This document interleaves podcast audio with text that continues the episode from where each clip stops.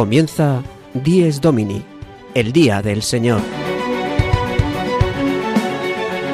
Con el Padre Juan Ignacio Merino.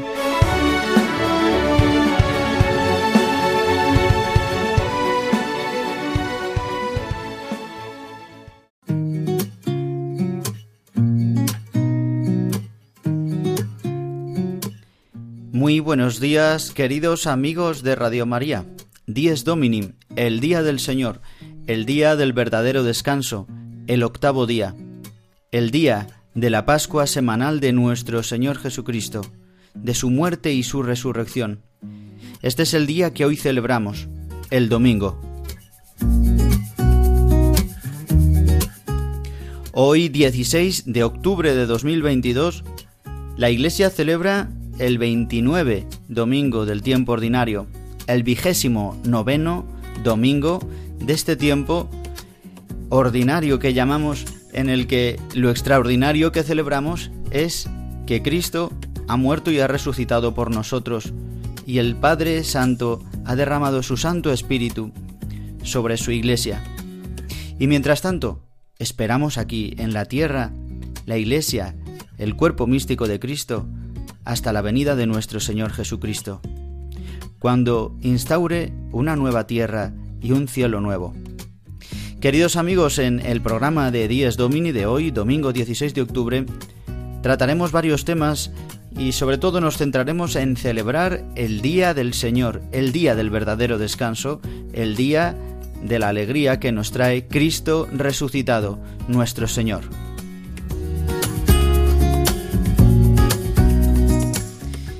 El que os habla, el padre Juan Ignacio Merino, junto con el equipo de Dies Domini que nos acompaña en esta nueva temporada 2022-2023, queremos haceros llegar a todos los oyentes nuestro mejor deseo de que paséis un domingo lleno de la gracia de Dios.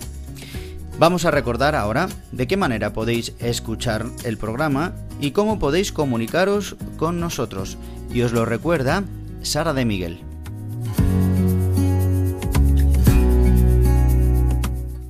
Queridos oyentes, para escuchar nuestro programa Dies Domini lo podéis hacer en directo todos los domingos de 8 a 9 de la mañana, una hora menos en Canarias, a través de la frecuencia de Radio María de tu localidad.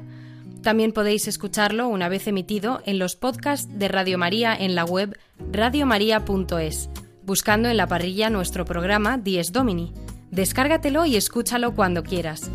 Además, podréis escucharlo a través de las plataformas digitales Spotify, Apple Podcast y Google Podcast, suscribiéndoos para escucharlo todas las semanas.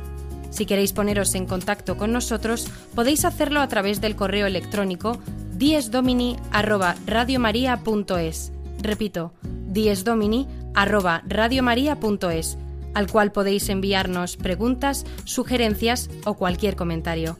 Feliz Día del Señor.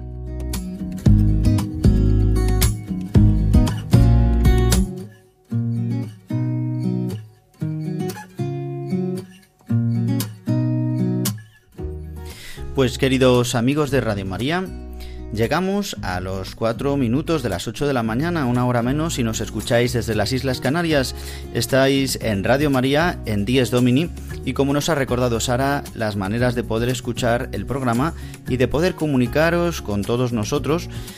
Ya vamos a dar comienzo a nuestro programa, como hacemos siempre, con el sumario de Dies Domini de hoy, domingo 16 de octubre de 2022.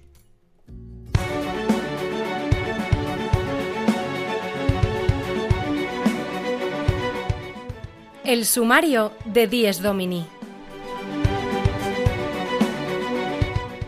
Como cada domingo comenzaremos con la sección del Padre Julio Rodrigo que nos trae una anécdota edificante desde su parroquia de Boadilla del Monte de Madrid.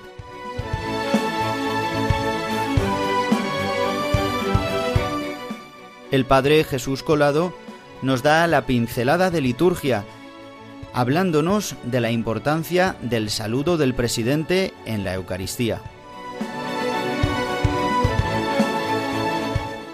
Tendremos un momento para la oración para meditar la palabra de Dios de las lecturas de este domingo 29 del tiempo ordinario que acompañaremos con una canción en esta ocasión, con una canción de Atenas.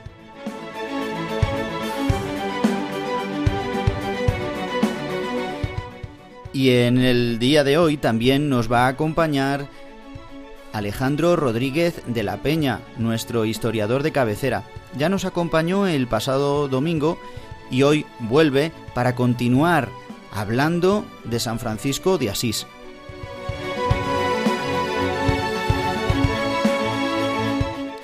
Y concluiremos nuestro programa repasando los santos que tendremos y que celebraremos en esta semana que hoy comienza y la sección la realizará el seminarista Juan José Rodríguez, que se incorpora definitivamente a nuestra plantilla en Dies Domini.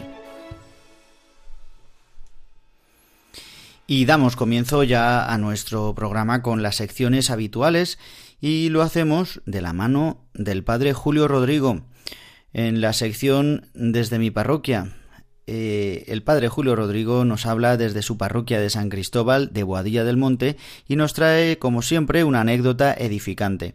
En esta ocasión nos va a hablar de una celebración muy especial que han hecho en su parroquia con motivo de los aniversarios de matrimonio. Le escuchamos.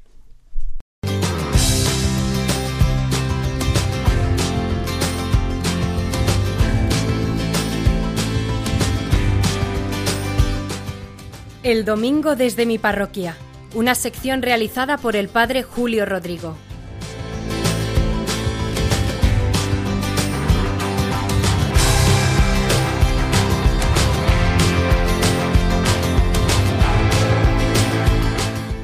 Muy buenos días y muy buen domingo a todos los oyentes de Radio María. Oyentes fieles además que escuchan a primera hora del domingo este bonito programa, Dies Domini, el Día del Señor. Mire, hace poco fueron las fiestas de Boadía del Monte, las fiestas dedicadas a la Virgen del Rosario. Las celebramos en los primeros días de octubre. Y en los actos previos a las fiestas hicimos en la parroquia una celebración colectiva de 15 parejas que conmemoraban el 50 aniversario de su matrimonio, lo que llamamos coloquialmente las bodas de oro. Es una bonita celebración que desde hace muchos años venimos haciendo.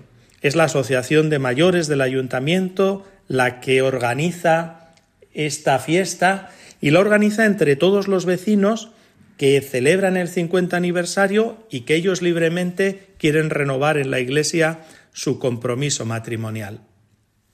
Además, la asociación cuida que la celebración sea bonita, esté especialmente cuidada en todos los aspectos, que haya gente que lea, que haya gente que cante, después hay siempre una comida y una fiesta, el alcalde y algún concejal participan. Y a mí créanme que me encanta celebrar esa Eucaristía porque poner de relieve hoy en día la fidelidad matrimonial, sobre todo de estos matrimonios mayores, es precioso. Un matrimonio mayor que se ayuda, que se respeta, que se ama, que se entrega mutuamente, es un don maravilloso. Pero también me gusta contemplarles con la ilusión que vienen, con sus hijos, con algún familiar, y vienen con esa ilusión de renovar el compromiso de hace 50 años. Pero miren, lo que hoy quería yo contarles especialmente, además de decirles esta celebración de las bodas de oro colectivas de algunos de los vecinos de Boadía del Monte, es que al mismo tiempo que celebrábamos estas bodas de oro, en una sala de la parroquia estaba un grupo de separadas que tenemos también aquí en la parroquia. El grupo Miriam, lo llamamos. Es un grupo de apoyo, a estas mujeres separadas. Conforme celebraba la misa, pensaba en la paradoja de los dos encuentros, que se estaban realizando al mismo tiempo y dentro del mismo recinto. Pero también pensaba en la alegría que supone que la Iglesia sepa acoger a todos, sepa alegrarse con esos matrimonios que celebran sus bodas de oro, y sepa acoger y acompañar a esos hijos suyos, hijas en este caso, marcadas por un amor roto y herido. Los dos grupos después me invitaron a tomar algo, pero yo lo tuve claro. Me fui con las separadas. Estuve un ratito también con el grupo de los de las bodas de oro, pero después me fui a tomar algo con las separadas, porque pensé, siempre hay que estar al lado de los más frágiles, y en este caso ellas eran las más frágiles. Animarlas, orientarlas, orientarlas, perdón, darles esperanza es una bonita tarea. Me acordaba de lo que tantas veces dice el Papa Francisco, que la tarea de la Iglesia se asemeja en muchas ocasiones a un hospital de campaña, que hay que atender a los más heridos de la vida. Y qué cierto es, lo compruebo constantemente. Nada más que yo les deseo de nuevo un feliz domingo y nos volvemos a escuchar la semana que viene. El domingo desde mi parroquia, una sección realizada por el Padre Julio Rodrigo.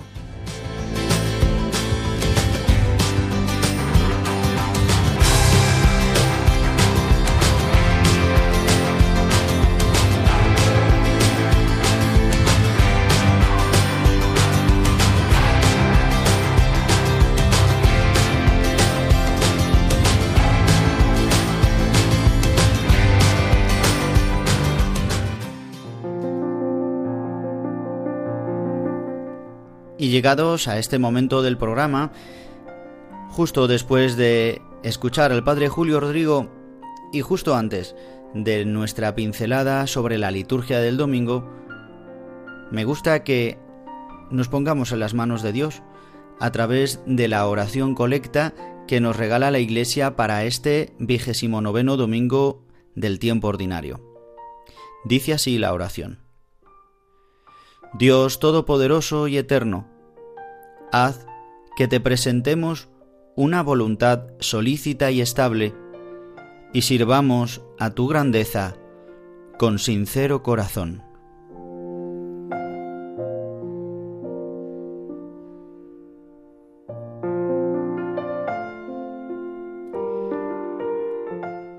Pues le pedimos a Dios y nombramos con estos dos títulos Todopoderoso y Eterno, Él que es omnipotente, que tiene todo poder y que es eterno, desde siempre y para siempre. Le pedimos que podamos nosotros presentar una voluntad solícita y estable. Qué difícil es tener una voluntad siempre dispuesta y estable, ¿verdad? Qué inestables somos tantas veces y continuamos en la petición y sirvamos a tu grandeza con sincero corazón. Que nos regale el Señor un corazón sincero, sin doblez. Por eso necesitamos escuchar su palabra y dejarnos iluminar por ella. Solo la gracia de su Espíritu nos regalará una voluntad dispuesta siempre a hacer su voluntad y sí estable, permanente, que pueda estar siempre firme en la fe.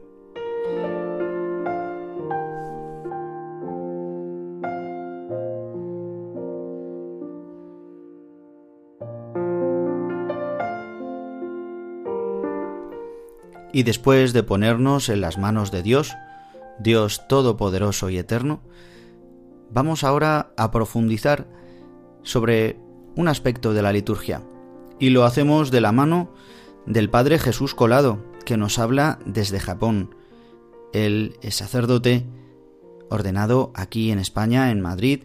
Él es natural de Ciudad Real y nos va a hablar, como en otras ocasiones y como lo va a hacer durante toda esta temporada, de algún aspecto importante de la liturgia. Hoy lo va a hacer sobre un aspecto muy propio del saludo inicial del presidente. Le escuchamos.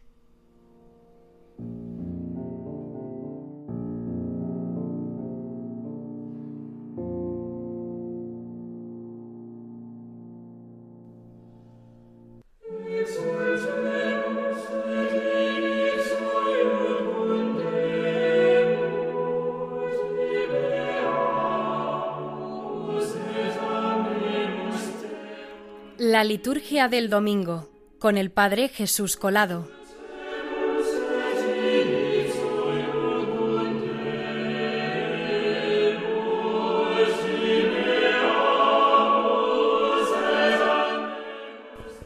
Muy buenos días a todos los oyentes de Dies Domini. Hoy quiero que veamos juntos el comienzo de la celebración eucarística de la misa presidida por el obispo. Porque ya desde ese primer momento vemos ciertas particularidades. Cuando la celebración está presidida por un presbítero, se empieza diciendo en el nombre del Padre, del Hijo y del Espíritu Santo, y acto seguido se dice el Señor esté con vosotros, o bien la gracia de nuestro Señor Jesucristo, el amor del Padre y la comunión del Espíritu Santo estén con todos vosotros. Sin embargo, cuando es el obispo quien preside, el obispo comienza diciendo la paz esté con vosotros. Este saludo, que está tomado directamente del Evangelio, tiene, y ahora vamos a ver por qué, tiene una profundidad muy interesante. Para ello tenemos que entender una cosa.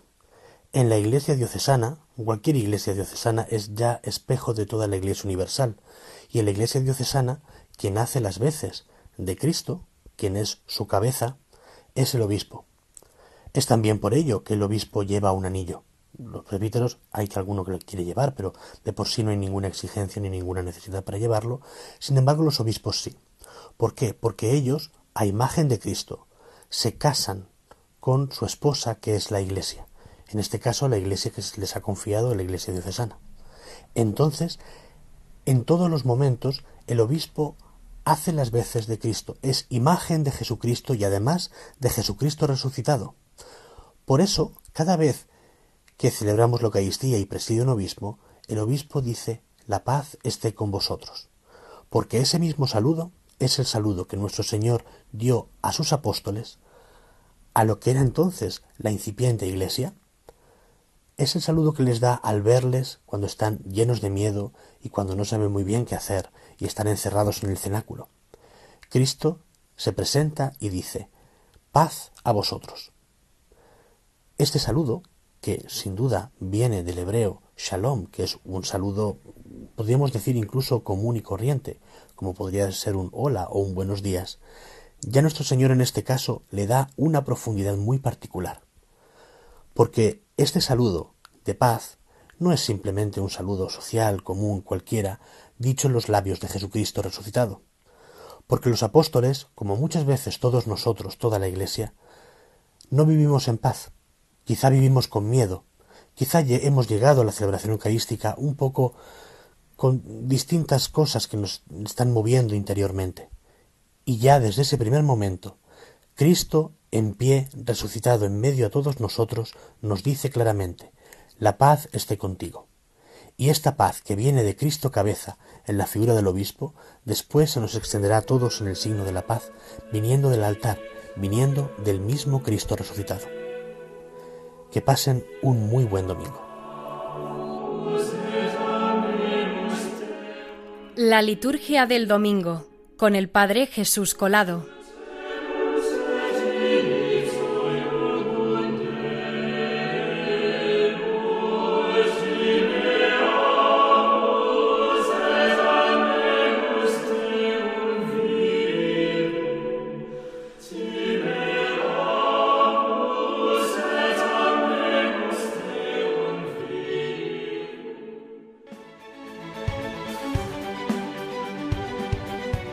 Están escuchando Dies Domini, el Día del Señor, un programa dirigido por el Padre Juan Ignacio Merino.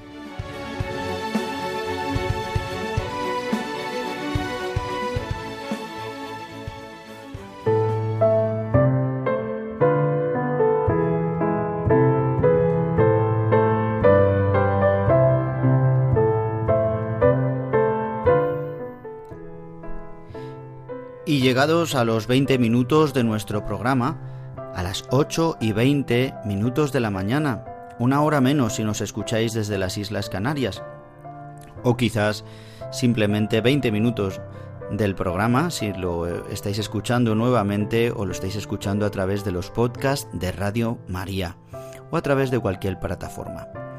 Bien, queridos amigos, llegamos al momento en el que comentamos brevemente la palabra de Dios, las lecturas para este domingo 29 del tiempo ordinario.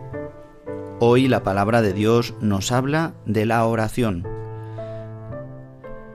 El Evangelio, como sabéis, del evangelista San Lucas, porque continuamos, estamos terminando ya este ciclo litúrgico, este año litúrgico en el que hemos escuchado al evangelista San Lucas.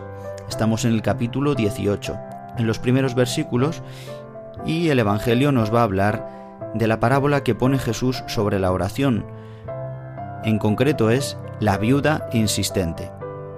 Este ejemplo que pone Jesús eh, narrando que una viuda insistentemente pide al juez que es inicuo, al juez que no tiene justicia, que no le importa ni Dios ni los hombres, así lo dice Jesús. Esta mujer le pide que le haga justicia de su adversario constantemente, día y noche, y que finalmente este juez malvado, no por su benevolencia que no la tiene, sino por la insistencia de esta pobre viuda, hará caso y hace justicia a, esta pobre mujer. Y lo más importante pienso que es las últimas es la, la, última frase que Jesús dirige a los que le escuchan. En concreto mm, dice el evangelista que se la dirige a sus discípulos y a los que le escuchan. Hablaría a bastantes, eh, porque sabemos que a los más cercanos, a los que él elige, a su círculo más íntimo, les habla en verdad, les da las verdades del reino sin parábolas. Pero esta parábola nos ayuda a todos, y en concreto estas últimas palabras en las que dice Fijaos en lo que dice el juez injusto, pues Dios no hará justicia a sus elegidos que claman ante él día y noche, o les dará largas. Os digo que les hará justicia sin tardar. Pero cuando venga el Hijo del Hombre, ¿encontrará esta fe en la tierra? Qué pregunta, ¿verdad? Qué interrogante para concluir la liturgia de la palabra. En ese momento, a continuación, el presidente realizará la homilía. ¿Encontrará el Señor cuando vuelva la fe sobre la tierra? ¿Encontrará el Hijo del Hombre? Está Jesús remitiéndose a sí mismo. Es decir, ¿encontraré fe cuando vuelva? Esta fe, la fe de esta mujer que insistentemente clama y pide a Dios, ora al Señor, está pendiente de él, le pide que haga justicia de los enemigos, que le haga justicia del adversario. Pues hermanos, esta es la misión de la Iglesia, que constantemente pidamos eh, misericordia, pidamos que Dios haga justicia del adversario, el adversario, el enemigo, el demonio que quiere nuestra muerte. Explica muy bien quién es el enemigo la primera lectura, tomada del Éxodo donde el pueblo de Israel, conducido por Moisés, em, entabla una batalla con Amalek y Dios permite que combata con Amalek y se le pide a Josué que, que prepare esta batalla y que luche, mientras que Moisés, sostenido por Aarón y Hur, suben a lo alto mientras que ven cómo están combatiendo el pueblo de Israel contra los amalecitas y Hur y Aarón sostienen los brazos de Moisés en intercesión.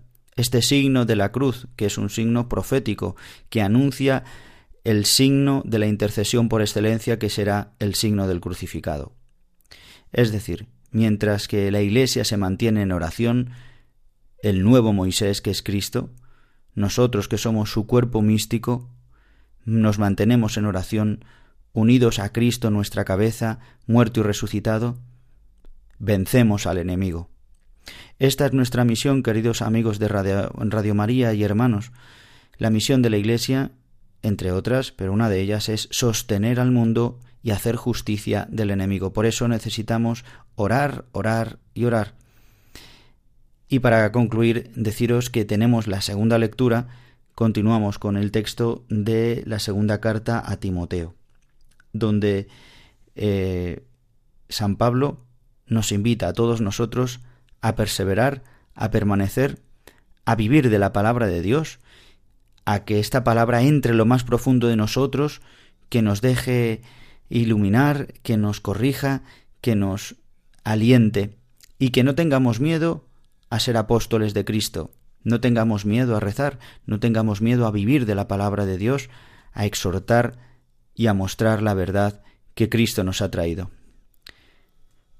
Pues, haciendo el repaso a las lecturas de este domingo, vamos ahora a escuchar una canción de Atenas, que canta junto, es una versión, junto con Maxi Largi, es su canción Gracias Señor. Demos gracias a Dios porque nos ha, nos ha salvado, nos ha dado la salvación a través de su Hijo Jesucristo. Ha vencido al enemigo y sigue venciendo, y quiere seguir venciendo con nuestra voluntad. Quiere que sigamos el camino de Dios, su camino, que hagamos justicia al resto de hombres y mujeres que están esperando la salvación, y que nosotros como Iglesia la anunciemos. Escuchamos esta canción y oramos con ella. Señor. Gracias, Señor. Gracias, Señor, por tu amor, tu bondad. Te alabamos, te bendecimos, te adoramos, Señor. Dios poderoso, Dios de victoria, te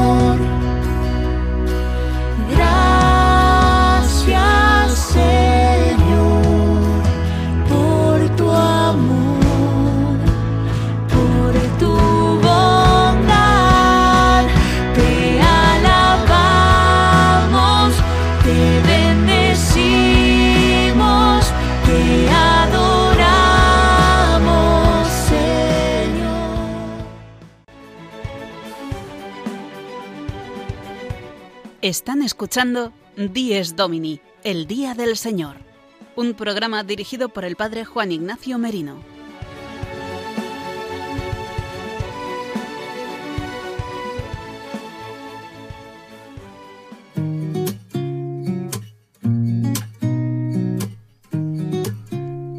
Pues queridos amigos, llegando al ecuador de nuestro programa, hemos meditado la palabra de Dios y hemos escuchado esta maravillosa canción, Gracias Señor, compuesta por Atenas y que en este caso la hemos escuchado en una versión con Maxi Largi.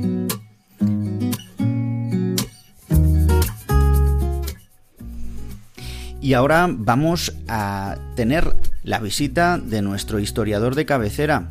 Nuevamente, el pasado domingo ya estuvo con nosotros el catedrático de Historia Medieval Alejandro Rodríguez de la Peña. Y hoy vuelve, porque continuamos hablando de San Francisco de Asís. Así que os invito a que le escuchemos atentamente porque en unos segundos está ya con nosotros y comenzamos la tertulia de historia en este domingo.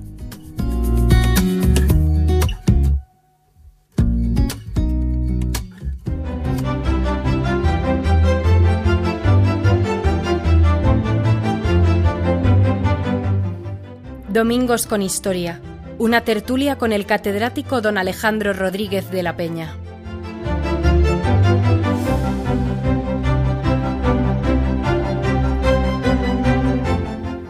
Muy buenos días, Alejandro Rodríguez de la Peña. Vuelves otra vez en nuestro programa Dies Domini y vamos a continuar hablando de San Francisco de Asís, que lo estuvimos eh, hablando, estuvimos hablando en el, en el anterior programa, pero nos quedaron varios temas que creo que son bastante importantes, que nos pueden ayudar también y pueden ayudar a nuestros oyentes para vivir el domingo y conocer esta gran figura. Muy buenos días, Alejandro. Hola, buenos días de nuevo. Pues eh, en el anterior programa hablamos un poco de la figura de San Francisco de Asís, del el contexto histórico, social, también de, de, la Iglesia, cómo lo vivía entonces, cómo eh, fue pues un revolucionario para, para, la Iglesia, un gran predicador, un hombre de Dios, eh, muy parecido, como nos decías y como dicen muchos entendidos sobre él, como muy parecido a nuestro Señor Jesucristo. Pero mm, nos quedaron varios temas. Yo quería preguntarte primero un poco sobre la espiritualidad de la pobreza, eh, las órdenes mendicantes, y los franciscanos es una de ellas, pero ¿de qué manera eh, y de qué manera amó San Francisco la pobreza? Pues cuéntanos mm, cómo, cómo has conocido todo, todo este tema. La cuestión de la pobreza, en, desde luego, en el cristianismo es nuclear desde su origen, porque nuestro Señor ya eh, dio ejemplo de ella y habló de ella. Pero claro, el problema con la pobreza es como todo, como cualquier idea buena, que se puede usar para el bien o para el mal, ¿no? El, has usado antes la palabra revolucionario. San Francisco es un revolucionario en el buen sentido de la palabra. Sentido de una revolución hecha desde el Evangelio, desde Cristo, desde la, el fundamento de Cristo.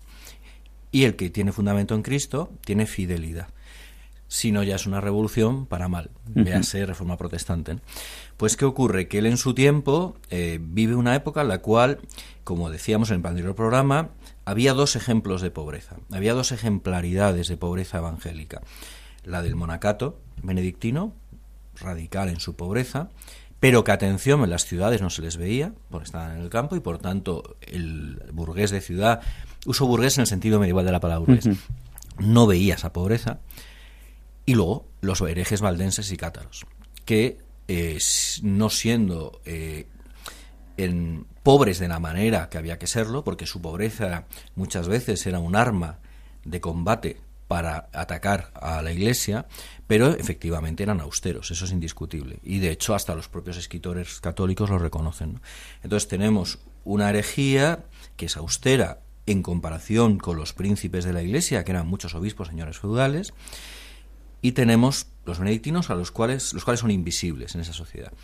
Era necesario que eh, personas fieles a la Iglesia, con fidelidad a la Iglesia, que no usaran la pobreza de manera dialéctica, es decir, que no usaran la pobreza para reprocharle a otros que no eran pobres, porque la pobreza evangélica nunca es un arma para atacar al que, al que no la practica. Y San Francisco en esto es modélico, también Santo Domingo Guzmán. El mendicante no se le ocurre eh, atacar al obispo o al Vaticano de la época, a la sede apostólica, porque no practique la pobreza. Vive la pobreza. Y la vive de una manera que también es mística, como los grandes santos de la historia, que es no solo es pobre en su vida, en el sentido de no tener posesiones, posesiones individuales, porque cuando él funda la orden franciscana, como cuando se funda la orden dominica, aceptan eh, dones porque necesitan donaciones, porque necesitan construir conventos, escuelas. Los franciscanos dominicos tienen escuelas y bibliotecas importantísimas, jugaron un papel las universidades decisivo. ¿Y cómo lo hubieran podido hacer sin conventos y bibliotecas? Es decir, la pobreza es siempre individual. la institución necesita recursos. Esto hasta San Francisco, que era el, fue yo creo el santo cristiano más radical en su pobreza, lo entendió. Ahora, para uno mismo, la máxima pobreza. En un sentido no solo de no posesión de bienes, sino también de enamorarse de la pobreza. En esto de nuevo vuelvo a, como la semana pasada, vuelvo a poner la comparación con San Ignacio en el tema de la meditación de los eh, binarios, de los ejercicios espirituales ignacianos, ¿no? no solo es eh, aceptar la enfermedad, es querer ser enfermo con Cristo enfermo o pobre con Cristo pobre. En esto hay un precedente en San Francisco que no es que acepte la pobreza, bueno, ¿qué remedio hay? hay no, no, es que se enamora de la pobreza. Y esa pobreza no solo, vuelvo a insistir en ello, no tener cosas o no poseer. Hay una mística que, de la pobreza que vemos en más santos que yo no sé explicar bien, perdón, pido perdón a los oyentes porque me faltan las palabras, pero que tendría que ver con, a ver si lo sé explicar, con la idea de profundísima humildad. Por eso se llama el poverelo. O sea, no es solo yo no tengo nada, es que yo no me considero nada, porque uno puede ser pobre y estar ensorbecido de esa pobreza. Él, eh, por eso a los frailes eh, franciscanos, que ya se sabe, franciscanos es un motes, como dominicos, la orden dominica es la orden de predicadores, eh, pues la orden franciscana es la orden minorita, los pequeños, los menores, los despreciables. igual que a los dominicos nos importaba les llamar a los dominicanos los perros del Señor. Es decir, es una humildad como institución que a veces deberíamos todos aplicárnosla hoy día en el sentido de no hay orgullo, al menos en los primeros franciscanos dominicos o institucional, de sentirse ellos, luego como, todo, como todos seres humanos acabaron cayendo en ese orgullo de pertenencia, no hay orgullo de yo soy pobre, yo soy santo, no. Es una profunda humildad, es pobreza más humildad. Mientras que el hereje es pobreza con soberbia. Esa es la, la gran diferencia. ¿Cuánto tenemos que aprender eh, de San Francisco? Mm, hay otra parte de su espi- espiritualidad que quizás también se ha malinterpretado, sobre todo en estos últimos tiempos, que es la espiritualidad eh, sobre la creación, este amor eh, pues tan grande que, que tenía San Francisco a, a los dones que Dios había dado en la creación, a las criaturas, pero sobre todo el amor a Dios, ¿o ¿no? a las criaturas, pero primero a Dios. Cuéntanos, porque lo vemos en sus escritos, sobre todo como hablábamos en el pasado programa, que era, le llamamos el trovador de Dios, por, también por su cántico de las criaturas, y es como lo que ha quedado muchas veces, ¿no? En este último tiempo, sobre todo, pues se, a veces se, se ha malinterpretado esta espiritualidad. ¿Cómo piensas tú que, y lo has estudiado, que San Francisco muestra esta espiritualidad sobre Dios como creador y las criaturas? Aquí eh, lo has dicho muy bien, quizá incluso ha sido muy prudente, porque no solo se ha malinterpretado, a veces se ha manipulado. O sea, hay casos de manipulación grosera de, de lo que decía San Francisco. A veces olvida que él es poeta. Eh, si la poesía mística de Santa Teresa de Jesús, de San Juan de la Cruz, de cualquier santo, se, se intenta interpretar en plan teología dogmática o teología sistemática, Claro. se está violentando la fuente. Cojamos el cantar de los cantares, hacemos teología literalmente con el cantar que nos sale, ¿no? Entonces, eh, esa es una de las cosas que más me indigna de lo que se hace con San Francisco, olvidar que es poesía y poesía mística. Por tanto, en San Francisco que hay un enamoramiento profundo, por supuesto, de Dios, el Señor es el origen de todo, el fundamento de su amor, y luego en función de eso, de la creación del Señor. Ama a Dios y ama a sus criaturas. Si ama la pobreza, si ama a los leprosos, ¿cómo no va a amar la belleza del canto de los pájaros, al hermano sol, al hermano pájaro, al hermano lobo? Lo ama todo, porque su espiritualidad se basa en aceptar todo. Todo incluye lo bello, eh, por supuesto, como camino hacia Dios, pero también el sufrimiento, también incluso eh, ama a los depredadores en la naturaleza, los lobos, porque quiere ver la bondad de Dios en todo. Y en este sentido es de una radicalidad total. Ahora, de ahí a plantear una mística panteísta, o una especie de animalismo, porque a veces ha utilizado eso, es decir, como habla de hermano lobo, de hermano pájaro, pues es que pensaba que las criaturas de Dios somos todos iguales, los hijos de Dios, en el sentido de las criaturas de Dios, que no somos hijos de Dios, en el sentido de, de la adopción de los seres humanos. Pues evidentemente eh, él sabía perfectamente que el ser humano tiene alma y el animal no, alma inmortal y el animal no tiene, y evidentemente no mezcla. Eh, pero se está usando eso para una especie de discurso panteísta, para un discurso ecologista radical, en el sentido de un discurso sobre Gaia, sobre la madre tierra, que en parte podría coincidir con algunas cosas que dijo Francisco, pero que se está dando la vuelta para olvidar que el ser humano es el rey de la creación. Lo siento, eh, hay gente que le cuesta aceptar esto, pero es una verdad de fe. Claro.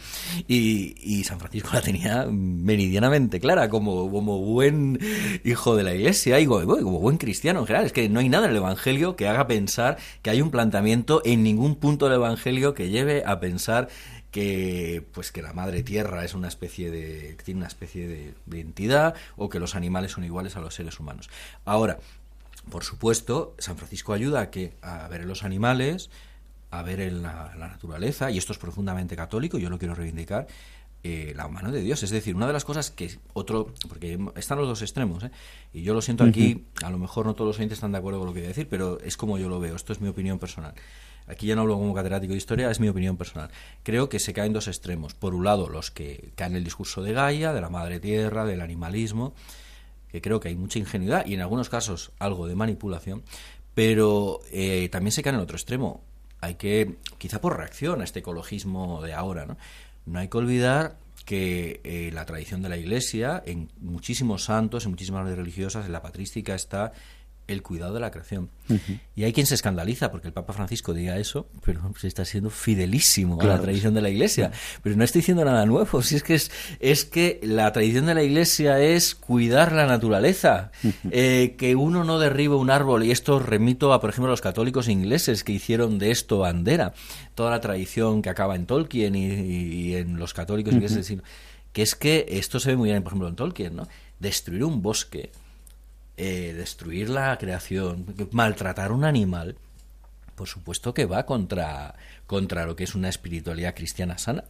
Tan malo es una cosa como eh, tratar al lobo como si fuera una persona o deificar la, creación, la naturaleza. ¿no? Pero los dos extremos no son, a mi juicio, vamos, y a la luz de la tradición de la Iglesia, no, se alejan de lo que es la tradición correcta. Los dos extremos los estoy viendo mucho, unos por acción, otros por reacción. ¿no? Unos dicen, no, no, es que el ecologismo apesta a herejía. Pues depende, depende cómo se presente, cómo, sea, ¿no?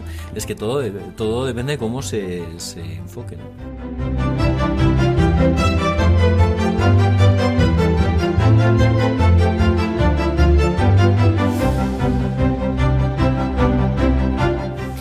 San Francisco de Asís también, el, enfoque que, recibimos de él muchas veces, ¿no? Por la literatura, por también un poco por, ser em, el, hermano de la pobreza, por haber, ¿no? Un poco por toda la historia que hemos recibido muchas veces sesgada, no, no manipulada, sino que es la que hemos ido recibiendo, pero es un verdadero místico, como decías, y muchas veces, mm, yo muchas veces lo pienso, ¿no? El, tema de los estigmas, muchas veces, por ejemplo, se, no, pues no se tiene en cuenta, pero hay que tenerlo en cuenta porque era una presencia, ¿no? De Cristo realmente eh, en la tierra.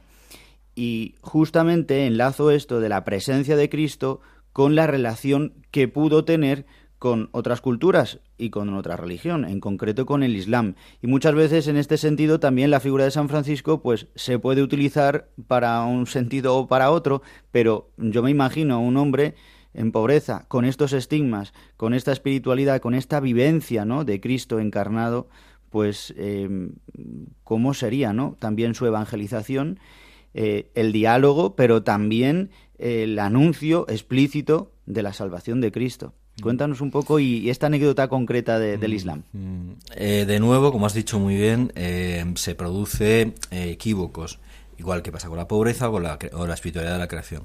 San Francisco es mm, un santo que quiere evangelizar a los musulmanes. Al mismo tiempo es el santo de la paz. De nuevo en esto, fiel a una tradición. En su caso es aún más radical que antes, pero no se olvide que San Benito de Nursia hizo de la orden benedictina eh, su lema, la Pax, la paz. Es decir, eh, la paz ya estaba en la espiritualidad cristiana medieval. Lo que pasa es que, como pasa con todo, con la pobreza, con la creación, él lo lleva a nuevas cuotas de grandeza, de altura, de altura espiritual. Entonces, para él la paz va por encima de todo. Pero no es pacifista, porque el cristianismo no es pacifista. Cuidado, es pacífico, que es distinto a pacifista. A veces se confunden los dos términos. ¿En qué sentido? No es un pacifista él eh, que ama la paz y prohíbe, por supuesto, terminantemente a cualquier hermano de su orden tener nada que ver con ningún acto violento, él que en la, quinta cruzada, cuando, él, eh, cuando va a Egipto a ver al sultán al-Kamil de Egipto, eh, que acabaré con esa anécdota de esa entrevista, él viaja y se integra en la quinta cruzada, evidentemente desarmado como sus hermanos, pero no, no, o sea, no tiene ningún problema en participar y vivir en un campamento cruzado. Hay que decir que denunció y le pareció una aberración el trato que dieron los cruzados a los civiles musulmanes egipcios en una ocasión en que hubo una batalla y abusaron brutalmente de los civiles, mujeres eh, civiles y niños egipcios. En ese sentido, o sea, no tenía, eh, no tenía ningún reparo en atacar a, los cruzados cuando actuaban de manera, eh, podemos decir, brutal. Pero no hay nada en los textos de San Francisco que sea una denuncia de la cruzada o un ataque a, la guerra en el sentido en un, sentido pacifista anacrónico del término. Tampoco eh, apoya en ningún momento, cuidado, igual que digo una cosa, tampoco, en ningún momento tampoco dice que la cruzada sea buena, ¿eh? no se pronuncia. Yo creo que como hijo fiel de la Iglesia, si los papas de esa época convocaban cruzadas, a él no le correspondía eh, criticar eso. Simplemente no le gusta la violencia contra inocentes desarmados, pero no critica la cruzada como tal. ¿no? Dicho esto, él va a Egipto eh, y allí lo que hace es anunciar el Evangelio, no, no entra en un diálogo interreligioso en un en plan relativista. Él a lo que va es anunciarle al sultán el Evangelio. Lo hace con tal, y aquí insisto en esto, con tal suavidad, con tal humildad, que el sultán, lejos de enfadarse, y, a- y muchos franciscanos eh, sufrieron el mismo trato benévolo, le trató de maravilla. Porque él insiste mucho en sus instrucciones, se conservan las instrucciones que dio a franciscanos que envió a Tierra Santa, todo muy suavemente, sin insultar. No insultéis a Mahoma. Era una costumbre muchas veces de los predicadores cristianos insultar a Mahoma. Claro, el insulto a Mahoma en la, en la Sharia islámica implica la pena de muerte automáticamente. Es verdad que anunciar a Cristo, Hijo de Dios, también implica pena de muerte en la Sharia.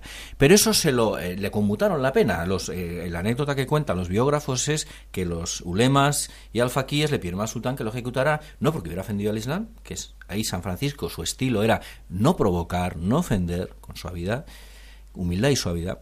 Se puede predicar sin, o, sin atacar al otro, ¿no? Claro. Pero cuidado, eh, él violó la Sharia porque anunció evidentemente a Cristo Hijo de Dios. Y el sultán, viendo un hombre humilde, un hombre de Dios, le dijo, eh, le dijo, de hecho le dice al final, reza al Dios, al Dios de común, a- Sí. a- al Dios de, de Abraham, para que yo me sume a la verdadera religión, lo cual indica que el sultán reconoció un hombre de Dios en San Francisco. Y, le, salió de allí indemne, sin que le tocaran un pelo de su cabello, y volvió a, Italia.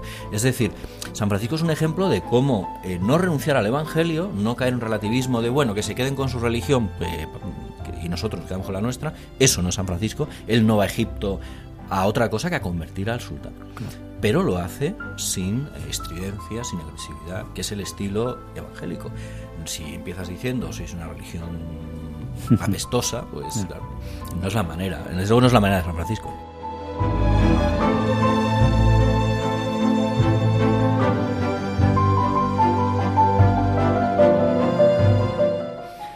¿Cuánto tenemos que aprender de esta figura de San Francisco, de este gran santo? Pues Alejandro Rodríguez de la Peña, te damos, te doy las gracias enormemente. Si Dios quiere, continuaremos en esta temporada estudiando, investigando estos personajes o situaciones de la historia que tanto nos ayudan en esta tertulia que tenemos contigo y que te agradecemos por el tiempo que nos dedicas y dedicas a los oyentes de Radio María. Muchas gracias por este doble programa que hemos hecho sobre San Francisco de Asís y que a lo mejor si tenemos en ocasión en algún otro momento podemos retomar. Muchas gracias Alejandro. Gracias a vosotros por la invitación y ya sabéis que estoy a vuestra disposición. Muy buenos días y gracias.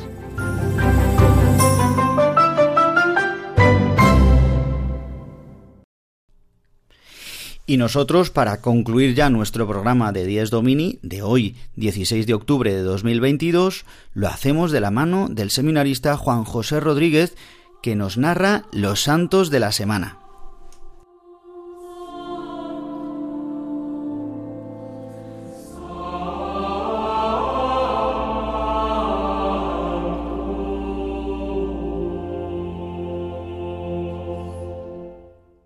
Los Santos de la Semana, con la colaboración de Juan José Rodríguez.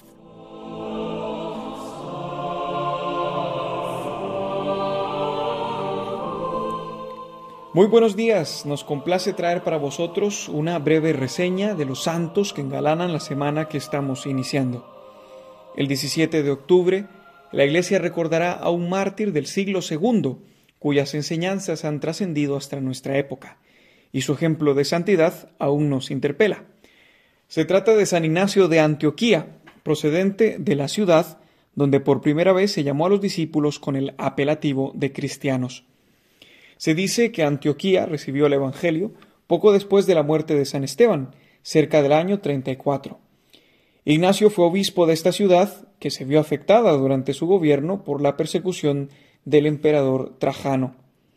Las autoridades civiles condenaron a muerte a la cabeza de la comunidad cristiana en Antioquía, y así fue como Ignacio fue llevado hasta Roma para hacer espectáculo de unos hombres sanguinarios que disfrutaban al ver morir a un cristiano devorado por las fieras en el circo romano.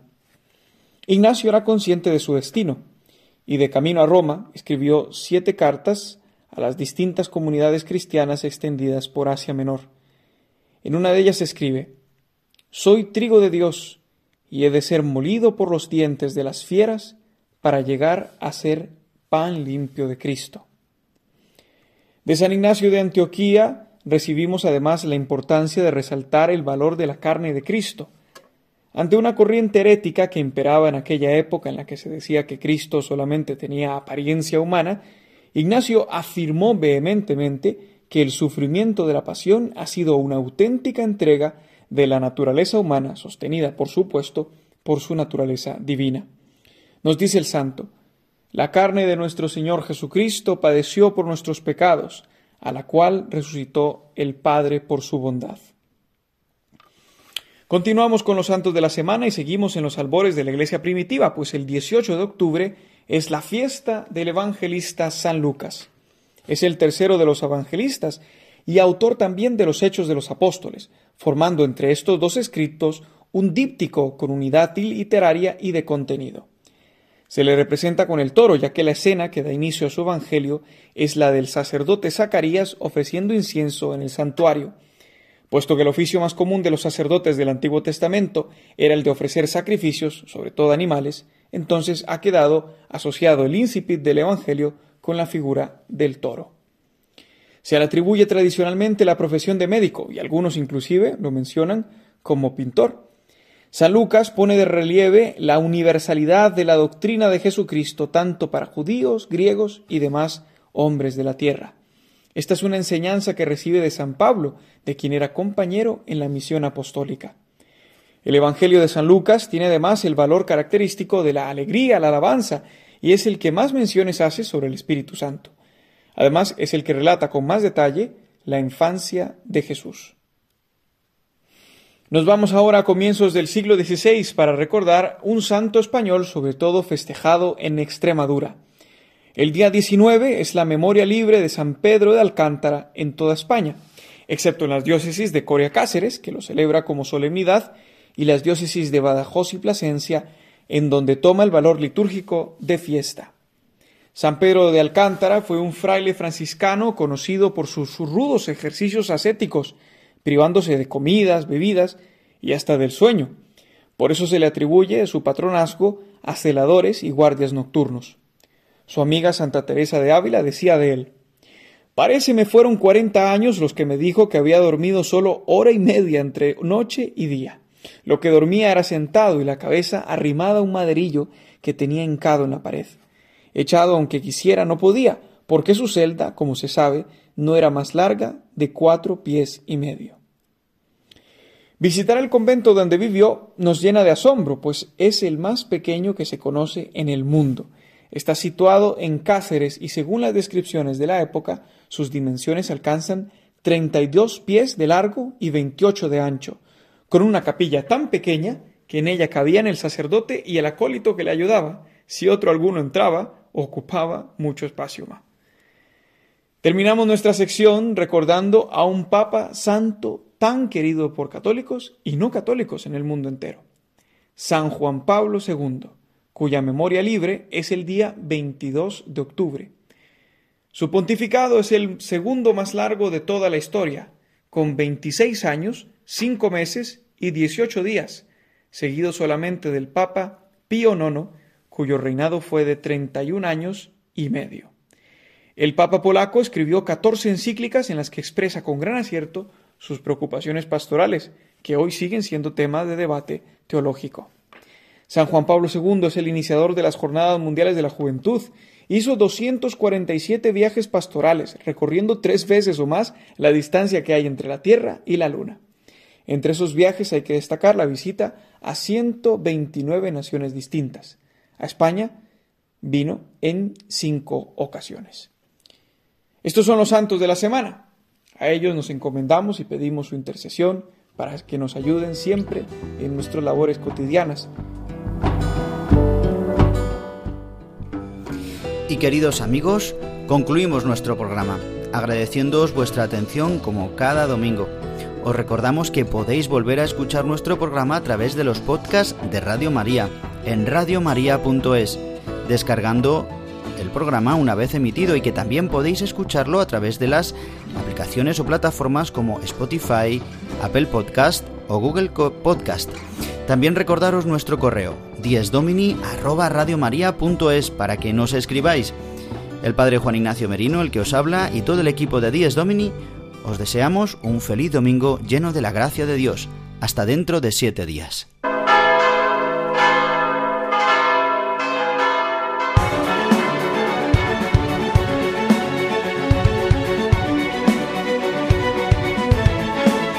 Han escuchado Dies Domini, el Día del Señor, con el Padre Juan Ignacio Merino.